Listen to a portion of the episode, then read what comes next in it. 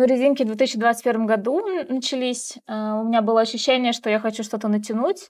Очень долго думала, что с материалом, и вспомнила про резинки с детства, и так очень легко сразу вошла с ними в заброшенное здание НИИФ «Изотрон» на, на Белорусской.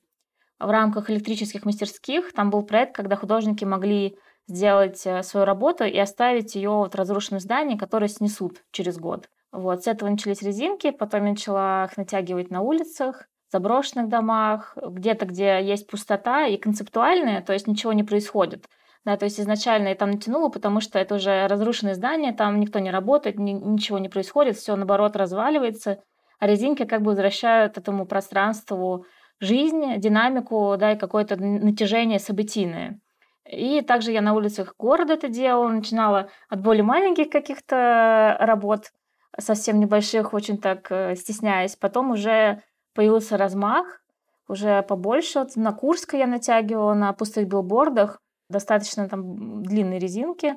Они успели на заводе повисеть чуть-чуть, вот. И сейчас э, в Алматы тоже висят время от времени. Но их тоже снимают. То есть я над рекой, когда натягивала, тут вообще коммунальщики плохо работают, но они через три дня сняли достаточно быстро. Вот. А ты засекала, да, по времени, где быстрее всего сняли? Ну, в Москве очень быстро снимают, иногда за день снимают. Исопрасили. Всем привет, это «Изобразили подкаст». Сегодня у меня в гостях Жанар Берекетова, современная художница, резидентка седьмого сезона открытых студий винзавода и преподаватель Британской высшей школы дизайна, курса, или как сказать правильно, графический дизайн. Да, графический дизайн, бакалавриат. Воу. Жанар, давай начнем с того вообще, где ты сейчас, что ты сейчас, а потом я скажу, зачем я тебя позвала. Так, это хороший вопрос, чтобы тоже заземлиться. Где я? Я сейчас э, живу в Алматы, в Казахстане. Уже полгода прошло постепенно, да, обрастаю документами, в общем, всем жильем, людьми, вот так. Мы с Жанар вместе работали в музее, и я познакомилась с Жанар, когда она была графическим дизайнером. И меня очень заинтриговала и заинтересовала ее история, потому что Жанар в графический дизайн пришла из медицины. Я замечаю, что художники очень часто себя обесценивают, и это обесценивание часто выражается в сравнении себя с другими, более полезными типа профессиями. Например, вот был бы я врачом, тогда бы у меня не было бы никакого экзистенциального, творческого, профессионального кризиса, никакого выгорания, я бы спасал людей, знал, для кого я работаю, что я вообще делаю — и жил бы припеваючи. Но вот как-то так сложилось, что пошел я рисовать, ничему другому типа не научился, и вот теперь такой неприкаянный сижу. И, как правило, это такая, ну, пораженческая стратегия себя с кем-то сравнивать, потому что, ну, мы такие, какие мы есть. И мне кажется, что история Жанар очень-очень классно это иллюстрирует, то, как важно идти за своей мечтой и слушать себя. Поэтому предлагаю начать с самого начала. Жанар, расскажи, пожалуйста, о своей юности, так я сейчас скажу, очень да. по-иджистски прозвучало. Расскажи, как ты выбирала профессию, как и куда тебя это привело, и в какой момент ты поняла, что «а я вообще mm. это хочу быть дизайнером». Мои родители инженер и но по маминой линии все врачи, и брат у меня тоже врач. А когда ты учишься там, в 10-11 классе, тебе сложно понять, а чего ты хочешь. То есть ты идешь по пути часто или на меньшее сопротивление, или недостаточно можешь пробить да, какое-то свое желание. То есть мне тогда хотелось пойти на иньяс, я люблю языки, и тоже хотелось пойти в какой-нибудь архитектурный, но я понимала, что это долго готовится, и нужно несколько лет учиться академическому рисованию, я решила, что я не потяну. От иньяза меня отговорила мама, да, как бы, и я пошла в медицинский, Просто потому, что там нет математики, потому что все мои родственники врачи, и вроде как логично продолжить семейную традицию и так далее. Но когда я училась в медицинском, я поняла, что мне все равно не хватает творчества. Я пошла на курсы по рисованию, где мы рисовали вазы, складки там всякие, яблочки. Это куда ты пошла на курсы? Ой, это у нас преподаватель был в Суриковке. Я нашла, по-моему, это был бизнес и дизайна, если не ошибаюсь, институт бизнеса и дизайна. Мне в целом нравилось, но казалось, что не хватает чего-то, что что-то можно тоже творческое, но что-то чуть более интересное. Я такая вспомнила слово «дизайн», начала его искать, нашла британскую высшую школу дизайна, она тогда еще на Бауманской находилась, решила сходить на День открытых дверей. Это был мой, по-моему, второй курс медицинского вуза, или даже первый, не помню. Мне, конечно, дико понравилось. Меня преподаватели очаровали. Преподавание на английском языке, совершенно другой метод вообще работы со студентами. Я была в полном восторге. Даже мама мне предлагала бросить медицинский и уйти в дизайн. Но я вспомню, сколько я усилий потратила, чтобы туда поступить, и вообще как сложно учиться. Я решила, что я в любом случае доучусь, а с дизайном пока повременю. И в итоге я устроилась на работу в кофейную «Кантату», где работала почти два года, заработала себе на курс э, в Великобритании, поехала туда на летние дизайн-курсы, чтобы понять, вообще мне надо или нет. Оказалось, что очень надо, но опять муки творчества и того, что учеба стоит денег, мне еще надо учиться и так далее. В общем, я как-то металась все это время.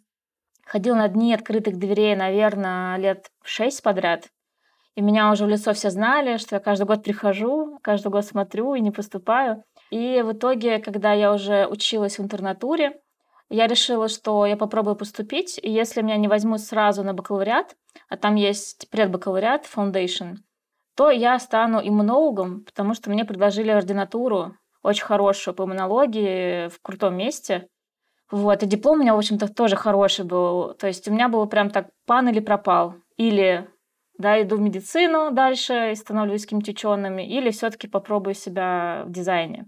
К счастью, меня взяли на бакалавриат. И я начала учиться там вот как раз стараясь себя ни с кем не сравнивать, потому что я золотая медалистка, у меня есть эта проблема в целом. Но когда ты приходишь, по сути, на нуле, мои ожидания были настолько низкими, что я э, не рассчитывала на высокие результаты, в принципе, как-то была замкнута сама в себе.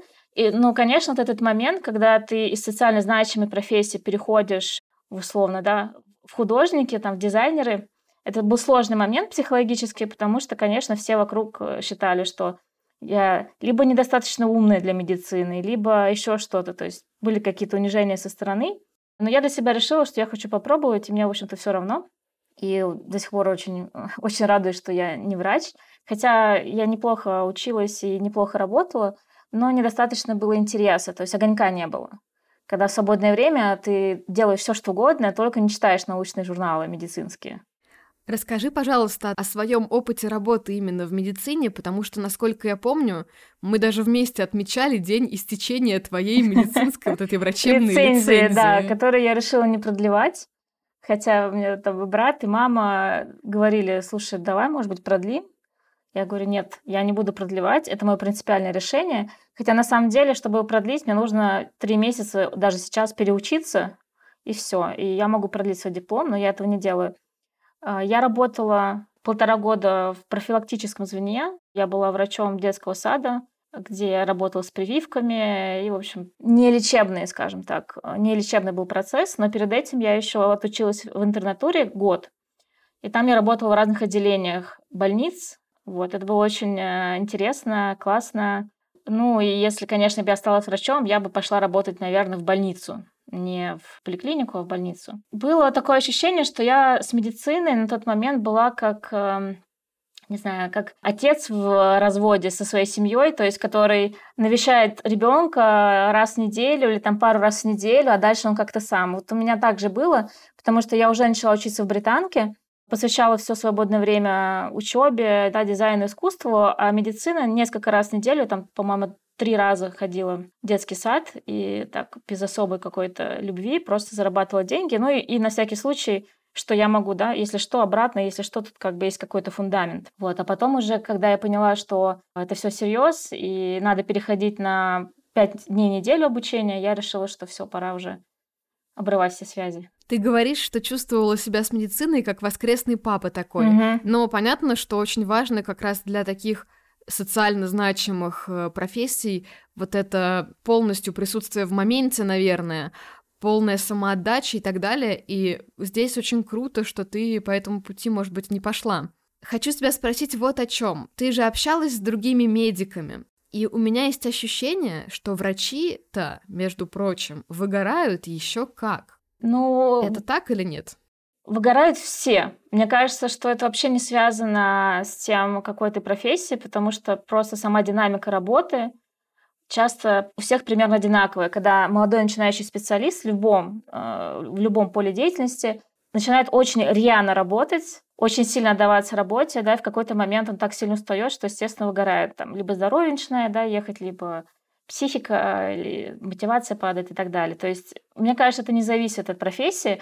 Просто у врача, ну, в зависимости еще от того, какой врач, но в целом у врачей нет такой возможности сильно передохнуть во время работы. И вдобавок, мне кажется, врачам, кому еще, наверное, учителям, нужны какие-то отдельные психологические группы помощи, а, очень серьезная нагрузка на психику. Возможно, все-таки не в детском саду, да, но в других местах, в больницах или там даже в поликлиниках врачи. Вот этого, конечно, не хватает. А потом мы еще часто не представляем, какие люди бывают. Мама моя работала на скорой помощи, и она мне такие истории рассказывает, как на них нападали прям алкоголики, и они отбивались и звонили по радиосвязи, господи, по рациям, другим машинам скорой помощи, чтобы их приезжали отбивать, потому что мобильных телефонов тогда не было. То есть иногда люди очень странно реагируют на врачей. Нам кажется, что их все максимально уважают, но это, к сожалению, не так. Читая какой-то очередной твиттер, сделала вывод, что да, врачи выгорают и жестко, и они к тому же начинают как бы недолюбливать людей, и у них случается немножко вот этот крах идеалов, да, то, зачем они шли в медицину, и несостыковка. Вот эта неблагодарность, возможно, тоже влияет. И в конце концов, когда об этом размышляешь, приходишь к важной мысли, что для любого человека, ну, может быть, фанатиков можно исключить из этой, да, истории, но вообще в здоровой ситуации для любого человека в первую очередь важна, ну, его жизнь. И если работа не встраивается в его жизнь и пытается ее как бы отнять полностью, то тут уже возникают вопросики. И как раз то, что ты говоришь, ну, нужна уже помощь какая-то психологическая. Ну да, тут такой момент, что вообще не стоит ожидать благодарности как таковой. Это а, такой путь обманка, потому что благодарностью для врача является укрепление здоровья пациента. Да? То есть особенно я как педиатр, когда ты работаешь с детьми, это в принципе более условно благодарная вещь, но не в плане того, что приносит подарки, а ребенок э, маленький, здоровье у него крепкое, вероятности того, что он выздоровеет лучше, и ты видишь, как ему становится лучше, и от этого ну, врачу тоже становится лучше. Даже если родители не совсем адекватные люди, кричат и так далее, но если ты видишь, что ребенку становится лучше, то и тебе становится лучше. Вот вся твоя благодарность. То есть люди, которые ожидают благодарности от родителей, да, словесную или какую-то денежную, не знаю, то тут уже проблемы. Также и в преподавании. Вот я преподаю, и я вижу, как я вкладываю студентов, я вижу, как они постепенно растут как специалисты, и мне от этого тоже на душе хорошо. Мне кажется, тут похожая какая-то, похожая ситуация. Да, параллели явно есть. Давай тогда поговорим о твоем пути уже в британке, от студента в дизайнера и в преподавателя. Три года я училась на бакалавриате, потому что была без нулевки. Постепенно мои оценки улучшались, то есть я уже, когда заканчивала, я уже была в топе. Постепенно моей верности тоже становилось чуть-чуть побольше, хотя было на самом деле очень немного. И когда я закончила британку, мы с моей подругой Ирой, которая бывший юрист, мы решили так, ну, месяц по поищем работу, если нас никто на работу не возьмет, я обратно во врачи, она обратно в юриста, и забудем всю эту британку как сон, просто этого не было. Мы хорошо провели эти три года, было офигенно, но не возьмут нас и не возьмут. Вот. В итоге мы примерно одновременно через две недели нашли работу. Я еще при этом стажировалась в Паратайпе. Это шрифтовая компания, делала свой шрифт. Но это была бесплатная стажировка, очень крутая. И я переживала, что мне не получится совместить стажировку, никто меня не возьмет. И тут я увидела объявление, которое дал Саша, э, бывший арт-директор э, музея, где мы работали вместе. И э, Пошла на собеседование на следующий день, и через день, по-моему, мама мне позвонила, сказала, что берет меня. Как-то так все очень стремительно получилось. Я была, мне кажется, сначала как в сказке. Меня сразу взяли, сразу взяли в музей. Я была очень довольная. И, конечно, сама знаешь, мы работали вместе. Да, там э, атмосфера, атмосфера была разная, и когда ты уже несколько лет там работаешь, а я проработала почти два года, то уже действительно я выгораешь. Тоже. Да, ну то есть тут независимость от того, да, то есть я дизайнер, там ты была в другом, ну, в нашем отделе, но тем не менее другой специальности, и все равно примерно выгораешь от коммуникации, да, от какой-то, вообще от какого-то ритма, и поэтому было очень вовремя, что мне предложили вернуться в британку преподавателем, э, сменить немножко, да, так какую-то кнопочку вектор. нажать. Да, вектор чуть-чуть изменить, потому что я, конечно, от дизайна устала, от комментариев людей тоже устаешь. Хотя, конечно, тут, тут просто нет такой вот этой благодарности условной, да, я даже если вижу, что сделала что-то хорошо, оно не печатается, оно не идет дальше, просит переделать на что-то непонятное. То есть, если бы я делала хорошую работу, но никто ее не ценил, но дал бы ей хотя бы печататься, я была бы счастлива. Но так как мою работу переделывали люди, которые в этом не разбираются, у меня от этого сложилось такое неприятное впечатление. И хотела сделать паузу в дизайне, поэтому я начала преподавать. Параллельно у меня были небольшие какие-то проекты мелкие по дизайну, фриланс, и я начала заниматься искусством с 2019 года более активно. Я познакомилась в Инстаграме э, с художницей с Украины, и мы начали делать совместный проект по ночам. Я еще тогда в музее, да, я тогда еще в музее работала, даже не 19 год, нет, 19 год. И днем работаешь, ночью делаешь проекты, и вот так вот я постепенно вошла в мир современного искусства. Хотя мне всегда хотелось быть художницей, и на самом деле то, как нас учили в Британке, это не совсем дизайн, это все-таки как минимум стык, вот, а как максимум, в принципе, современное искусство. То есть у меня такое было образование, на самом деле, ближе к современному искусству, чем к дизайну. Про британку часто говорят, что там именно учат думать, то есть не прикладным даже навыкам, а думать по-особенному, вот как художник. Ну, я бы не сказала как художник, я бы скорее упомянула критическое мышление, которым, к сожалению, меня не научили в медицинском вузе, то есть там учат клиническому мышлению. Не критическому, оно тоже в какой-то степени критическое, но оно в очень узкой специализированной сфере, да, когда ты понимаешь, какие ниточки куда ведут, да, что посмотреть, как понять, в целом, как может развиваться заболевание там, и так далее. Но это именно клиническое мышление специалиста, не критическое общее мышление. Чему меня научили как раз в британке, и этот навык оказался очень полезным.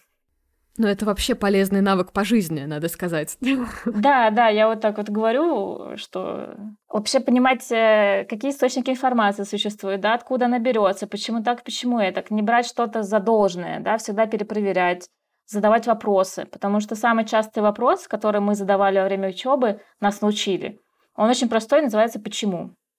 То есть ты приносишь работу, тебя спрашивают, а почему так, а почему так, а почему, а почему, а почему. И, ты потом начинаешь сам себе задавать эти вопросы, да? А почему я делаю там то, почему так? Так вот, почему ты выбрала именно эти выразительные средства? Там у тебя ниточки, резиночки, и такое твое искусство, оно более акционное, как будто бы даже. Почему не, не знаю, иллюстрация у Меламеда, он там у тебя рядышком был, ну, например? Ну, иллюстрация — это иллюстрация. Все-таки иллюстрация и дизайн изначально, если как классически брать, это, безусловно, там есть э, креативный компонент, но это во многом ремесленничество в том плане, что ты работаешь на заказчика. То есть иллюстрация это все-таки чаще связано с заказчиками. Я работаю с разными медиумами, то есть я работаю с резинками, в том числе, это последний мой медиум. Я работаю с видео, мы делали перформансы несколько лет, которые получили награды, и у нас выставки были международные в том числе именно нашего как бы дуэта Даша плюс Жанар. Я не сказала бы, что я так сосредоточена на чем-то. Мне нравится работать с пространством. Это называется сайт-специфик, да, сайт-специфичные работы, которые зависят от места. То есть, что перформансы сайт-специфичные зависят от ландшафта, что инсталляции э, да, зависит тоже от пространства, с которым я хочу поработать. Поэтому это как-то естественным образом возникло. Мне на самом деле абстрактная живопись тоже интересна, и я так аккуратненько стол складываю. Возможно, с этим тоже как-то поработаю. Вот. Но я бы не стала себя какую-то коробочку определенную класть. Но, насколько я знаю, резинки достаточно необычный медиум, и с ним мало кто работает, поэтому я чувствую себя, сказать, на передовой в этом плане. Я запомнила про абстрактную живопись и постараюсь удержать эту мысль пока в своей голове, но сейчас спрошу, Даша плюс Жанар, какой самый яркий у вас проект или самый оцененный, или наоборот самый недооцененный, твой самый любимый, короче? Ну, у нас много разного взаимодействия было. В основном это все равно были перформансы, и которые делятся у нас на две части. Поэтому в любом случае перформанс, наверное, это основной наш медиум был, поэтому расскажу про них. Значит, изначально, так как мы познакомились через интернет и друг друга не видели, мы переписывались, обменивались там, файлами в дропбоксе, делали видео, то есть, допустим, она что-то загрузит, я что-то загружу, какое-то аудио, какие-то картиночки, и возникает финальная работа. И мы так проработали несколько месяцев, а потом я подумала, а почему бы мне к ней не приехать? я в какой-то момент подумала, почему бы мне не приехать в Киев? Я там никогда не была, с Дашей мы лично не виделись. Может быть, можно с этим что-то сделать. Таким образом, у нас, естественно, сложилась работа с перформансами, когда я приезжаю, мы с ней взаимодействуем, но мы друг друга не видим. Мы это растянули на несколько лет, почти на два года. То есть я приезжала туда четыре раза, и каждый раз мы друг друга не видели. Первый раз я жила у нее в квартире, и мы даже вообще просто переписывались. Но через перформансы, через взаимодействие мы разблокировали какой-то вид связи.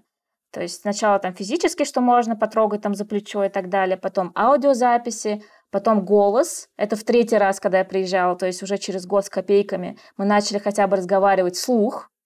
И в самом конце, на пике ковида, я приехала, чтобы наконец посмотреть ей в глаза. Через два года это было очень волнительно. И вот это случилось, и после этого у нас уже были другие перформансы, да, в которых мы уже можем друг на друга смотреть и так далее связанные, опять же, с местностью, как до этого было сайт-специфик.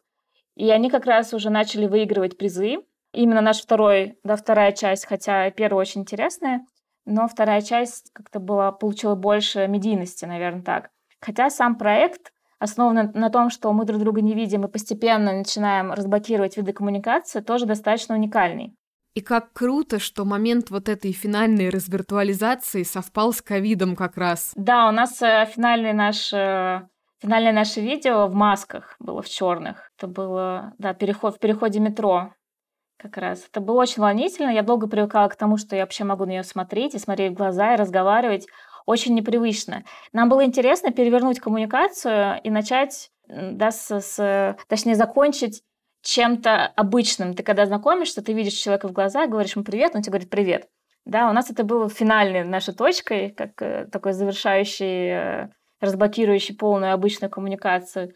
Но, к сожалению, у нас э, не так много видео самого процесса, потому что то, как мы ходили по магазинам, выбирать одежду для перформансов или вообще как ходили в кафе, это, конечно, нечто. То есть ты сидишь, отвернувшись, пьешь кофе за одним столиком, отвернувшись, да, не дай бог не, пос не посмотреть на нее, лишний раз, или она мне пишет, иди возьми, у меня в руке есть э, там футболка или есть кофта, я иду, она мне вытягивает руку назад, я забираю, потом говорю, все нормально, я ушла, можешь повернуться и так далее. Это, конечно, была целая такая эпопея. Квест прям, но это очень впечатляет. А сейчас вы общаетесь? Сейчас немножко сложно. У нас э, с момента начала было две выставки международных, на которые мне не удалось поехать, потому что я художник из России.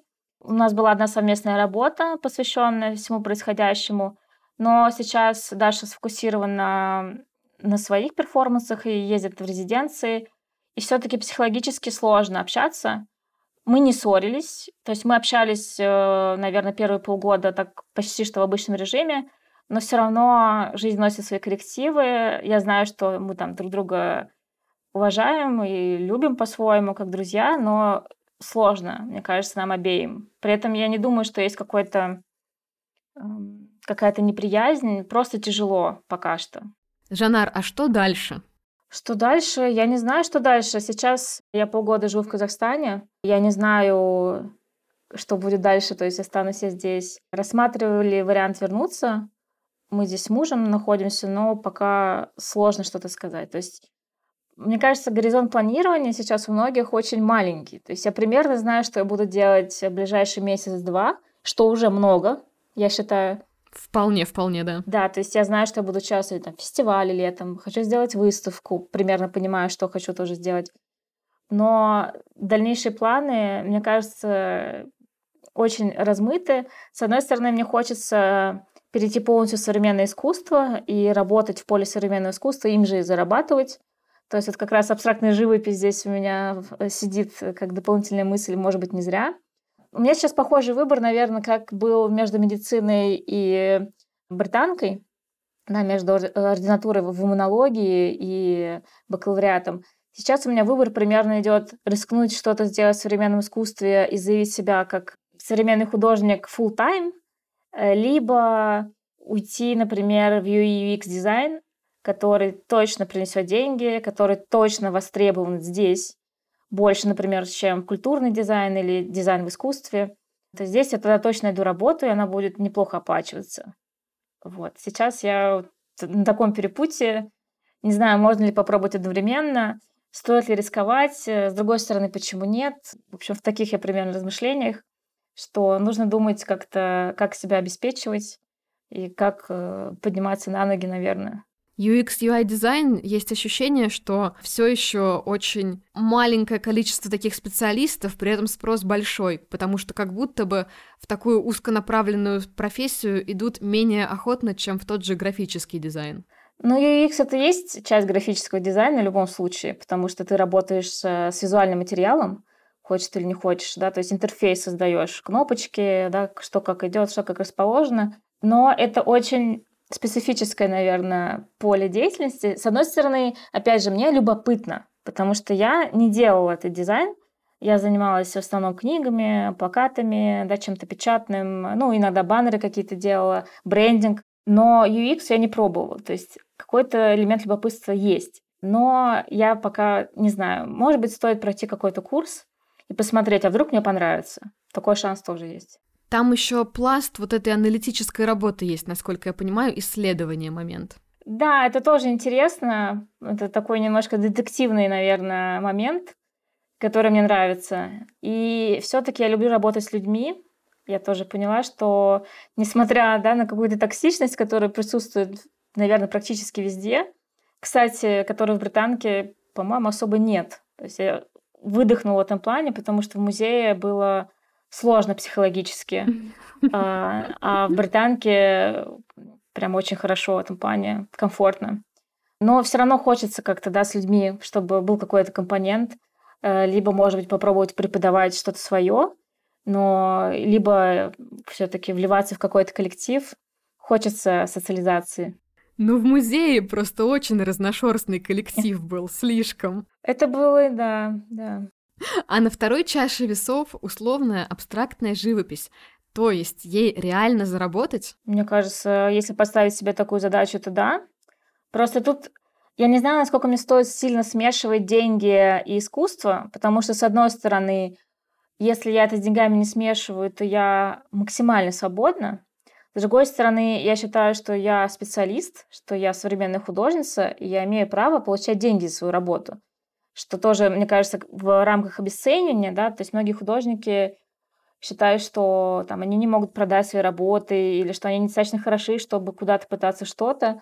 На самом деле все достаточно хороши. И вот эта фраза, что художник должен быть голодный, которую я слышу постоянно от людей, не связанных с искусством, что ну, ты же художник, ты же должна быть голодной, чтобы у тебя было желание что-то делать. Я говорю, это так не работает. Я должна быть сытой. Мне должно быть хорошо, чтобы я что-то делала. Вот, то есть тут э, какие-то у людей странные представления, но, возможно, стоит попробовать. В принципе, даже за резинки мне однажды заплатили, когда в прошлом году у меня была коллаборация.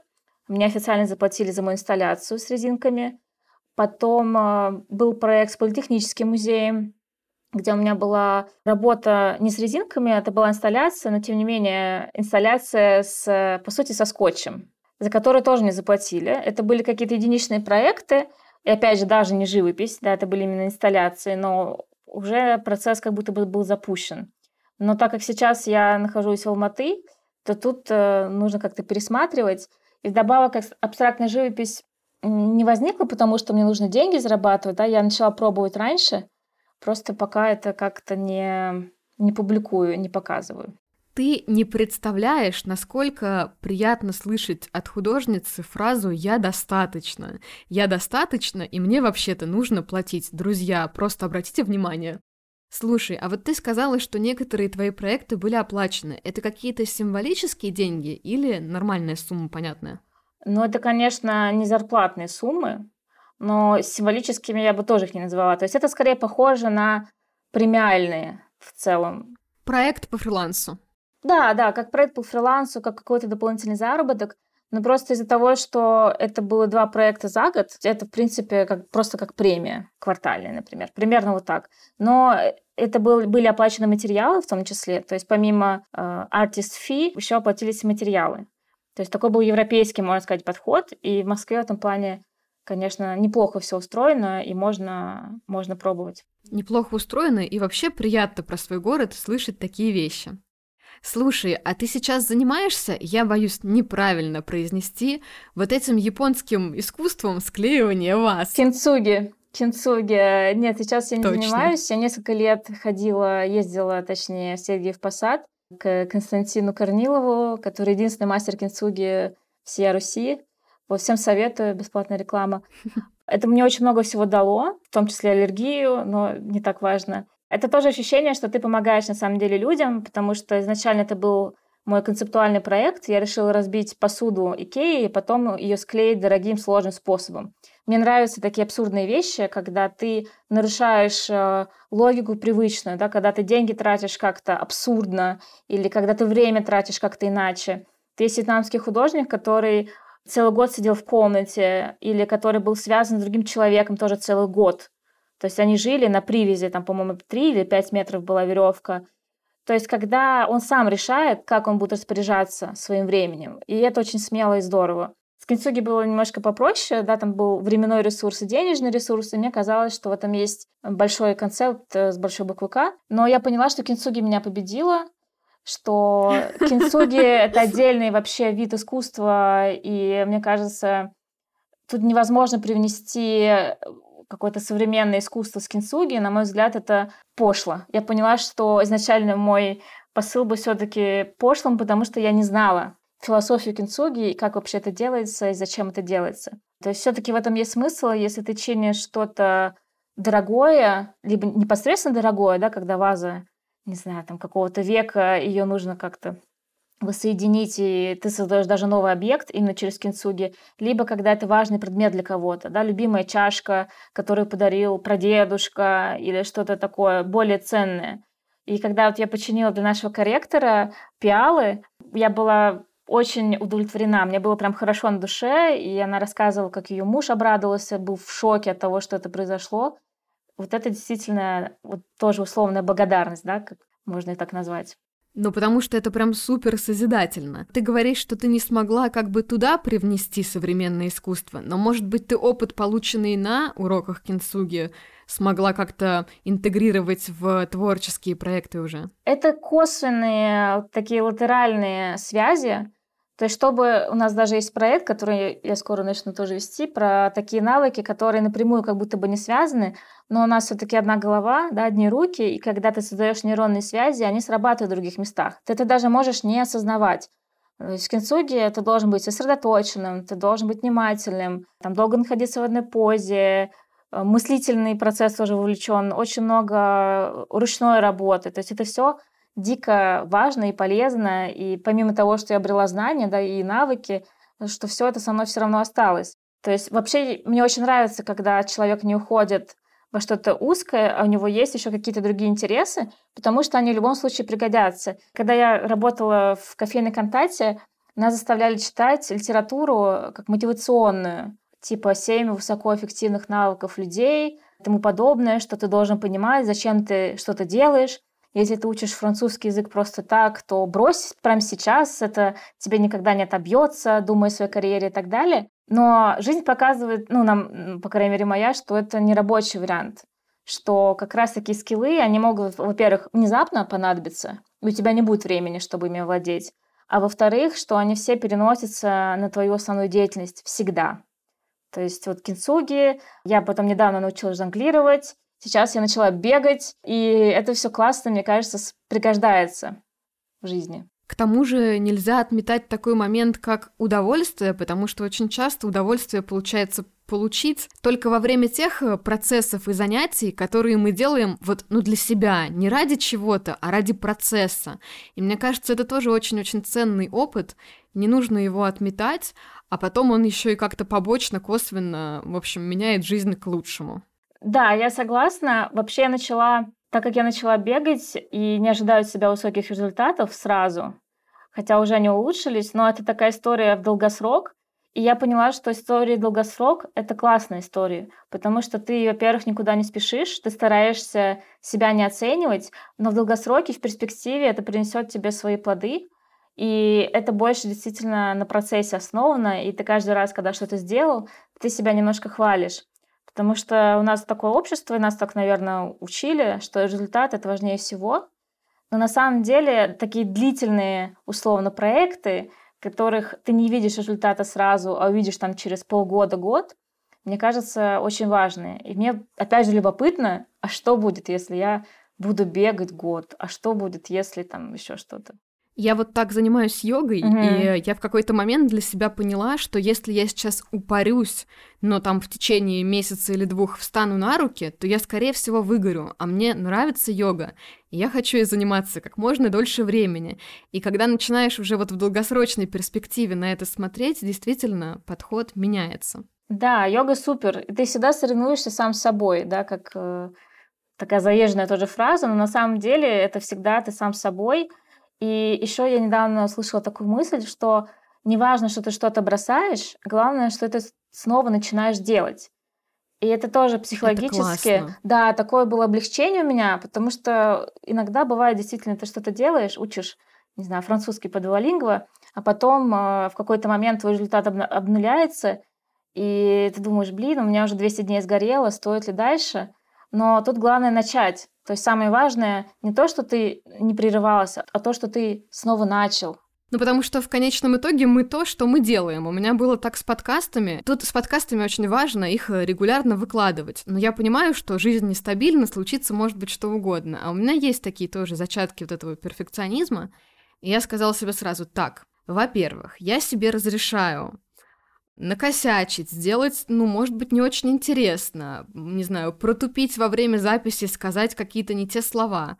Я себе разрешаю выпасть из этого процесса, но я хотя бы попробую, потому что если бы я себе все это не разрешила, я бы так и не попробовала бы никогда. Да, мне кажется, вот стараться убрать оценочное суждение именно со своей стороны, это очень сложно, но это самый психологически здоровый вообще шаг, который может быть, перестать себя оценивать, что все-таки недостижимо, но снижать градус, мне кажется, важным, потому что если ты сильно напряжен, то сложно сделать что-то. Опять же, поэтому я это еще во время учебы поняла в британке. Это важно, важно отпускать ситуацию, важно дать себе какое-то время не оценивать свои действия, а просто попробовать, поделать и дальше уже посмотреть. Я пользуюсь таким а, приемчиком расфокусировка. То есть я люблю делать одновременно несколько вещей, то есть заниматься дизайн-проектом, например, делать инсталляции, ну, преподавать, понятно, это работы. То есть когда у тебя одновременно внимание расфокусировано на разные компоненты, во-первых, с тебя какой-то стресс спадает, что если я не сделаю одно свое самое главное, да, то я э, там, походить. Ничтожество знаешь, вообще, да? То я ничтожество, да. То есть ты, ну, здесь, здесь, здесь не сделаю, да, то хотя бы там вот здесь у меня, скорее всего, получится, это отпадет, но будет вот это. Очень классный совет. А если не там и не там, то пойду побегаю и чувствовать себя просто буду хорошо. Ну, на самом деле, бег это тоже часть процесса, то есть я его скорее не складываю в вообще никуда. То есть это в моем Google календаре бег серого цвета. У меня для бега есть серый календарик, да, у меня там сколько их, 13 календарей разных цветов. Я просто смотрю свою неделю, вижу, что у меня вот там голубого цвета работа, друзья, спорт, э, еще что-то там есть другое. У меня йога точно так же. Кстати говоря, бег — это очень медитативное занятие. Там включается сильное дыхание, и как раз дыхание mm-hmm. связывает менталку с телом. В общем, очень помогает пребывать здесь и сейчас. О, да. Я занималась йогой несколько лет, и я до сих пор люблю иногда. Сейчас вот мое внимание переключилось на бег, и это действительно медитация очень активная. То есть она даже сложнее, наверное, по крайней мере, мне дается, потому что я только начинаю. В йоге мне это дается легче.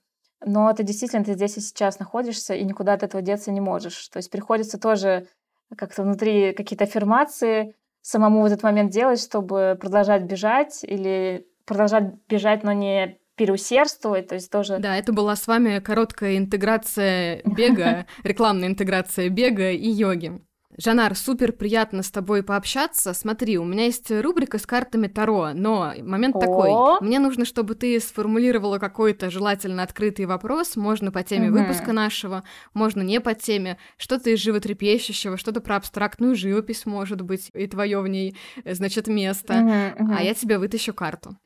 Так, ну, наверное, про абстрактную живопись я не спрошу, потому что я чувствую внутреннее желание даже если не сложится, я все равно, скорее всего, попробую. И буду продолжать что-то делать. Я скорее, наверное, про UI UX спрошу. Каковы мои перспективы? Стоит ли мне начинать погружаться в это поле в этом Давай году? посмотрим. В этом году. Очень хорошее, кстати. Добавление, дополнение. Жанар, карта, которую я вытащила, называется «Отшельник». Расскажи, пожалуйста, что ты здесь видишь и что, по твоему мнению, этот образ может означать? Возможно, возможно, мне будет очень грустно, наверное, туда идти. Возможно, это будет какой-то одинокий, э, безрадостный путь. Либо, например, мне нужно прислушаться к себе, потому что я вижу э, монаха, да, он кажется в таком Какой облачении. Какой-то, какой-то дед цветочком. Да, э, он выглядит как человек, который, возможно, много думает и медитирует, и, может быть, мне нужно еще раз себя спросить. Но у меня ощущение, что это безрадостный путь, который, в принципе, я и так чувствовала, но сердцем, но головой вроде думаю, что надо, надо, как будто бы, возможно, и не надо. А я еще вижу, что этот монах-отшельник-дед идет по волнам, по бушующим волнам, и в руках у него какая-то, значит, емкость то ли фонарь у него в одной руке, а в другой руке у него вот то, что ты сказала, цветочек, но это же что-то, что дало росток. То есть, может быть, все и не mm. так безрадостно. Надо почитать, подумать, посмотреть, да.